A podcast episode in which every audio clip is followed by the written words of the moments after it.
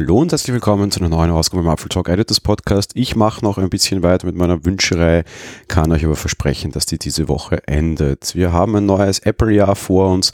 Es geht auch bei Apple gefühlt relativ ruhig los dieses Jahr.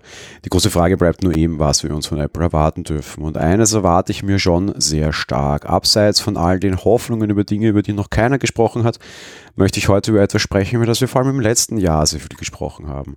Apple hat im Jahr 2019 mehr oder minder zum großen Service-Jahr aufgerufen. Anfang des Jahres hat man das dann nochmal untermauert mit einer eigenen Pressemeldung und dort über die großen Erfolge oder, naja, eben nicht, sondern einfach über die Services, die im letzten Jahr gestartet wurden, geschrieben. Die große Frage ist nun, was wird aus all dem? Apple hat Startpunkte gesetzt, aber etwas nur zu starten ist eben nicht alles, gerade bei diesen Dingen, die sie jetzt aufgesetzt haben.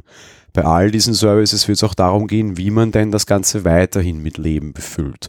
Ein paar Serien am Anfang eines neuen Streaming-Services hinzustellen, ein paar Inhalte, das ist nicht besonders schwierig.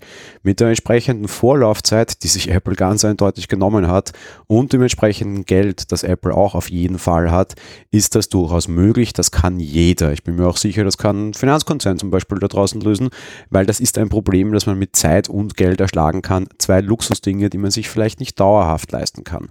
Nicht dauerhaft leisten aus zwei Gründen. Auf der einen Seite, weil man die Zeit eben nicht mehr hat. Apple-Kunden zahlen bald oder zahlen jetzt schon teilweise, aber ab September vielleicht geplant, zahlen dann monatlich dafür. Da legen dann Kunden 5 Euro auf den Tisch und da wird man dann immer wieder oder werden die Kunden einfach immer wieder entscheiden, ob ihnen die Leistung, die hier geboten wird, 5 Euro im Monat wert ist. Apple kann natürlich irgendwie den leichteren Ausweg nehmen und sagen, okay, wir verschieben diese Entscheidung und geben das Service auch wieder ein Jahr lang kostenlos her. Fakt ist nur, irgendwann werden sie dem Kunden dafür Geld abnehmen müssen. Dementsprechend hat man da auch nicht Geld, so viel man möchte.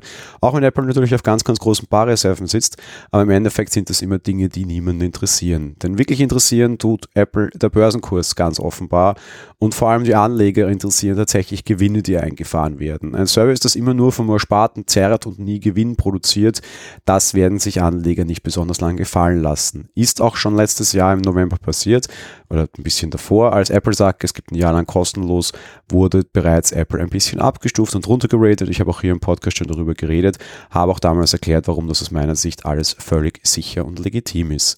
Aber nicht nur Apple TV Plus würde Sorgenkind werden und da sieht es ja aktuell auch durchaus so aus, als würden sie immer wieder neue Inhalte hinterherkippen.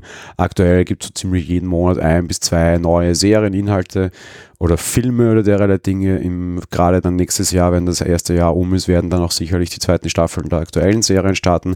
Da sieht es ja nicht so schlecht aus. Viel schlimmer ist es bei den anderen Services. Apple News ist nie wirklich aus dem Tritt gekommen und die große Frage wird, ob sie das schaffen. Ja, die amerikanischen Präsidentschaftswahlen mögen für den amerikanischen Markt vielleicht wichtig sein, doch gerade das ist ein Feld, wo einfach sehr viel Konkurrenz rundherum herrscht, wo man durchaus auch sehr viel Erfahrung und Einfluss haben muss. Es mag vielleicht helfen, dass der jetzige Präsident ein großer Freund von äh, Apple ist. Aber auf lange Sicht wird ihnen das nicht helfen. Genauso wird dann da die Frage sein, ob Erfahrung nicht wirklich äh, nicht das wesentlich Wichtigere ist und ob man solche Dinge tatsächlich nur mit Geld erschlagen kann. Ich persönlich glaube es nicht ganz, aber das werden wir dann eben sehen. In anderen Ländern muss man einfach ganz andere Dinge machen. Man wird da einfach schauen müssen, auch auf andere Inhalte draufzugehen und andere Inhalte zu bringen.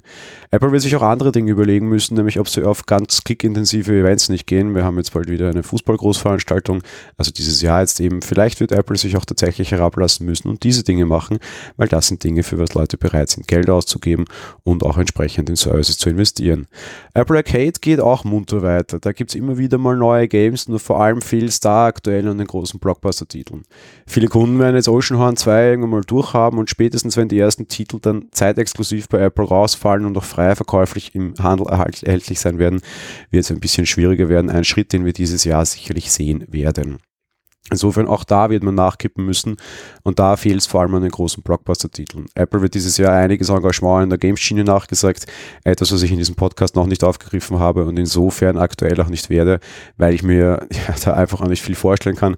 Fakt ist aber, in Apple Arcade werden sie wirklich gute Spiele hineinkippen müssen, große Namen und wirklich große Namen, auch große Franchises, damit da auch ein entsprechender Erfolg herauskommt. Die Apple Card, auch das war ein Service, das letztes Jahr gelauncht ist, die ist durchaus gut verlaufen, aber da wird sich wahrscheinlich auch auch ein, ein, ein weiterer Rollout anbieten und vielleicht auch ereignen. Persönlich kann ich mir es nicht ganz vorstellen, auch wenn es für Apple nicht so besonders schwer wäre, aber ich glaube, dass es sich auch in vielen anderen Ländern diese ganzen Bankregulatorik gar nicht antun wollen und gerade auch das Cashback-Thema ist außerhalb von den USA durchaus schwierig.